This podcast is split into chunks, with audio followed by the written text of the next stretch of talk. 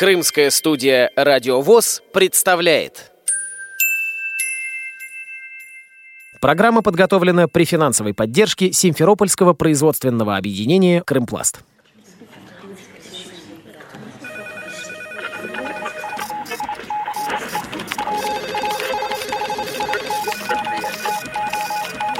Информационная программа «В курсе». Новости Крымского региона.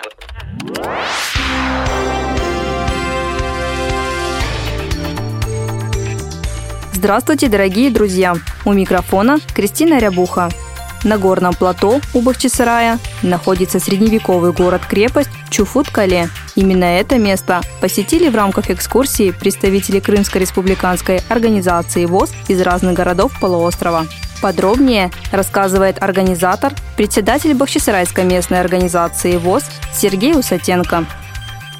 По инициативе председателя республиканской организации Владимира Васильевича Гутовского я организовывал экскурсию в пещерный город Чуфут-Кале. Было написано письмо руководству Бахчисарайского историка-культурного заповедника, которые дали добро на проведение этой экскурсии благотворительной. Нам был выделен лучший экскурсовод Бронский Александр Владимирович, который провел четырехчасовую экскурсию. Все остались крайне довольны, восхищены рассказом, насколько он эрудирован в истории и вообще всесторонне. И что касается пещерного города, Крыма, участвовало в экскурсии 19 человек, представители Севастопольска, Кировской, Симферопольской, Бахчисарайской, Белогорской местных организаций. Все остались очень довольны, несмотря на длительную прогулку, та усталость, которая физическая была, компенсировалась восторгом от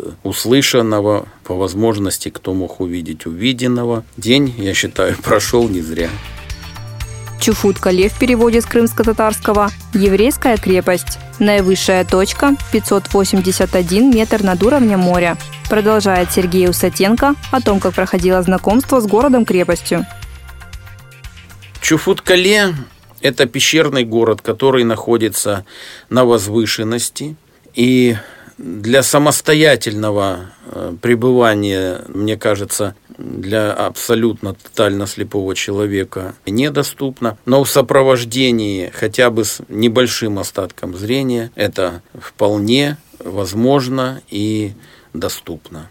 В четырехчасовую экскурсию входит с момента сбора. Экскурсанты проходят мимо Успенского монастыря, где получают информацию об основании монастыря и истории его до сегодняшнего дня. Далее группа следует мимо захоронения периода первой обороны Крыма, Великой Отечественной войны. Там тоже дается какая-то в этом плане информация. И потом идет непосредственно подъем к южным воротам. Группа попадает на плато непосредственно, где и находится пещерный этот город, со всеми его наземными постройками. На самом плато экскурсия проходит где-то час, час двадцать. Потом через восточные ворота спускаются на Караимское кладбище и на Большой Поляне экскурсия заканчивается. На это уходит 4 часа.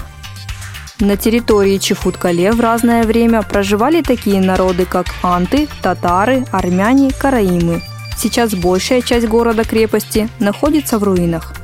Туристы посетили вырубленные в пещерах хозяйственные помещения, прикоснулись к руинам мечети, побывали возле мавзолея 15 века, где покоится дочь Золотарды Навахана Тахтамыша. Вместе с собакой-проводником Илоной по средневековым тропам путешествовал представитель Симферопольской местной организации ВОЗ Виктор Кот.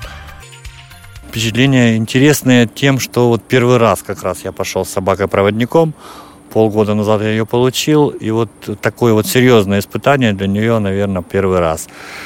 Экскурсия была у нас, началась она 20 минут 11 и в 15 часов мы пришли обратно. То есть, получается, четыре с половиной часа, чуть больше мы шли, ну, почти без перерыва. Ну, с остановочками, конечно, ну, стоя слушали экскурсовода.